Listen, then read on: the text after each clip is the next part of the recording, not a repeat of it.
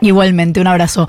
10 minutos para las 9 de la mañana y 27.7 la temperatura en la ciudad de Buenos Aires, con una máxima hoy de 38 grados, es decir, nos vamos a recontra morir de calor, pero a lo mejor, si resucitamos, eh, vamos a tener 10 días de, no te digo fresquito, porque no?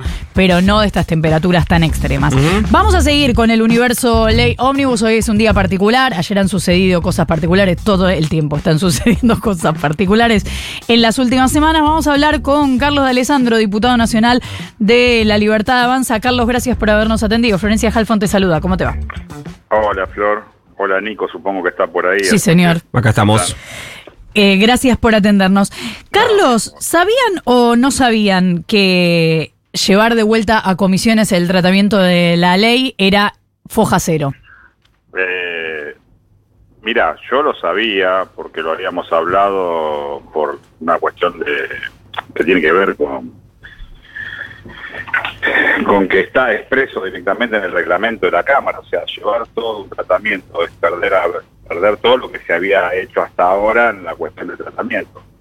Eh, yo creo que ayer eh, hubo una confusión ahí que no sé cómo explicarla porque no quiere el artífice la misma, pero que lo sabía, lo sabía. Ajá, o sea, hay otros que pensaban otra cosa, decís vos. Yo creo que se equivocaron cuando expresaron el tema. Una cosa es ir a cuarto intermedio y otra cosa es ir a comisión. Cuando vos vas a cuarto intermedio, plantás bandera y seguís a partir del momento a donde dejaste la ley. Cuando vos le pedís volver a comisiones y a tratar eh, la ley de cero, van de vuelta a los 664 artículos, el tratamiento, la conformación de las comisiones ya están hechas y el tratamiento pasa a ser el mismo que se dio durante parte de diciembre, parte de enero, y después tiene que tratar la vuelta en lo general y tiene que volver a tratarla en lo particular. Eh, Carlos, ¿vos pensás que eh, esta ley con la vuelta... Hay algo que yo te lo voy a decir, no va a ser novedoso para vos, y es que en el Congreso de la Nación la lógica es que ley que vuelve a comisión es ley que no vuelve al recinto.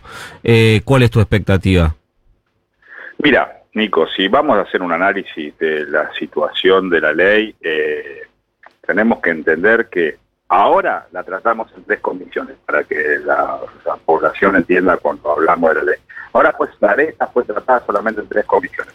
Cuando vuelva al recinto ya la composición del armado de las comisiones para tratar la ley va a ser otra. Porque no solamente se va a tratar en asuntos constitucionales, en legislación general y en presupuesto, que había quedado minimizar el presupuesto porque se había sacado el capítulo fiscal, si recordamos, y va a tener que tener un tratamiento derivado en todas las comisiones, no solo dentro de, la Cámara de, la parte de diputados, tenemos 47 comisiones, en lo cual tenemos comisión de energía, de turismo, de minería, de transporte. Entonces, va a ir cada parte de la ley a una comisión distinta. Yo, si me preguntas si el Ejecutivo vuelve a mandar la ley así, eh, se va a tratar de vuelta en comisiones y se tratará la ley. Yo creo que eh, eso lo vamos a saber a partir del 1 de marzo y a criterio del Ejecutivo. Y, eh, o sea que vos, eh, esto último me, me quedó la duda, la idea de dividir la ley en, varias, en varios proyectos y que vayan cada uno a cada comisión, ¿es algo que es información? ¿Es algo que sabes? ¿Es algo que esté pensando el Ejecutivo o es algo que vos crees que es lo que debería pasar?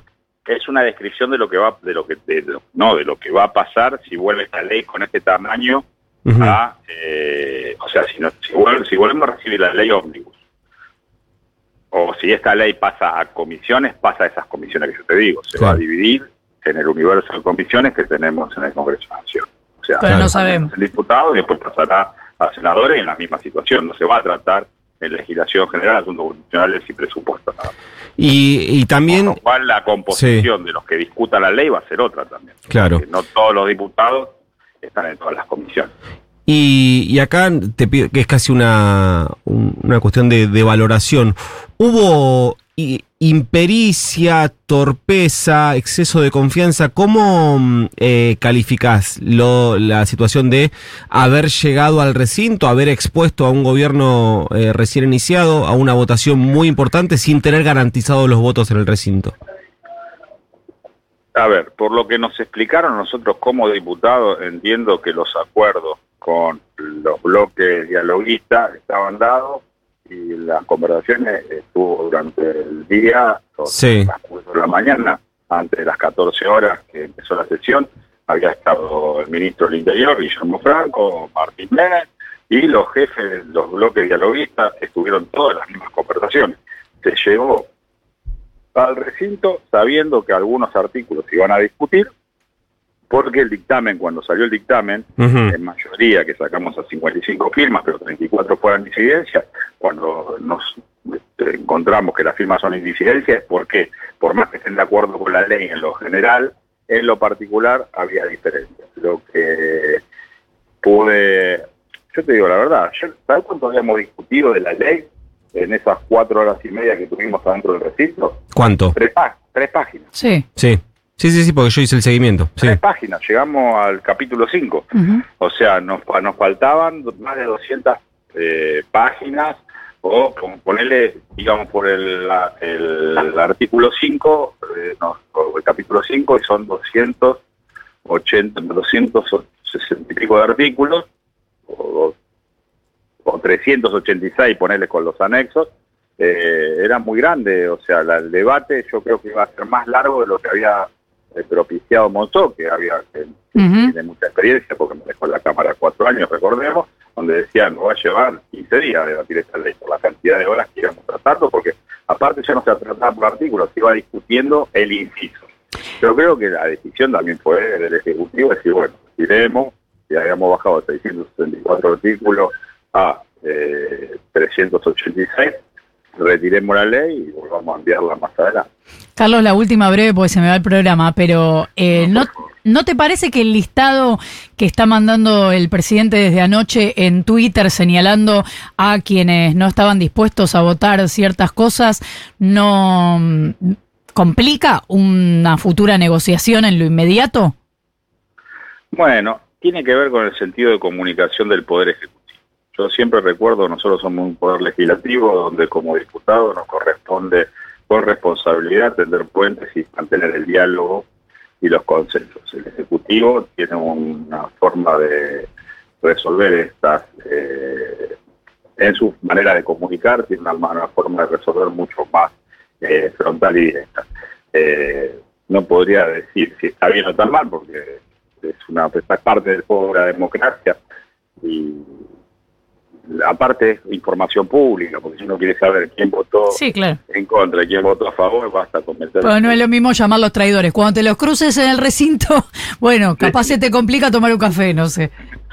No, no, pues yo, mira, yo tengo buen diálogo con la mayoría de los diputados.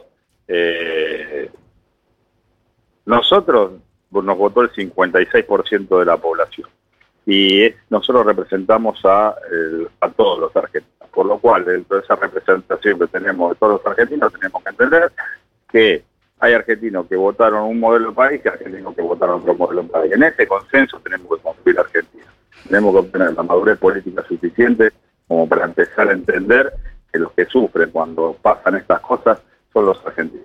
Ojo que dijo la palabra consenso. Carlos de Alessandro, diputado nacional de la Libertad Avanza, gracias por habernos atendido. No, por favor, gracias a ustedes por el espacio. Un abrazo. Casi, casi que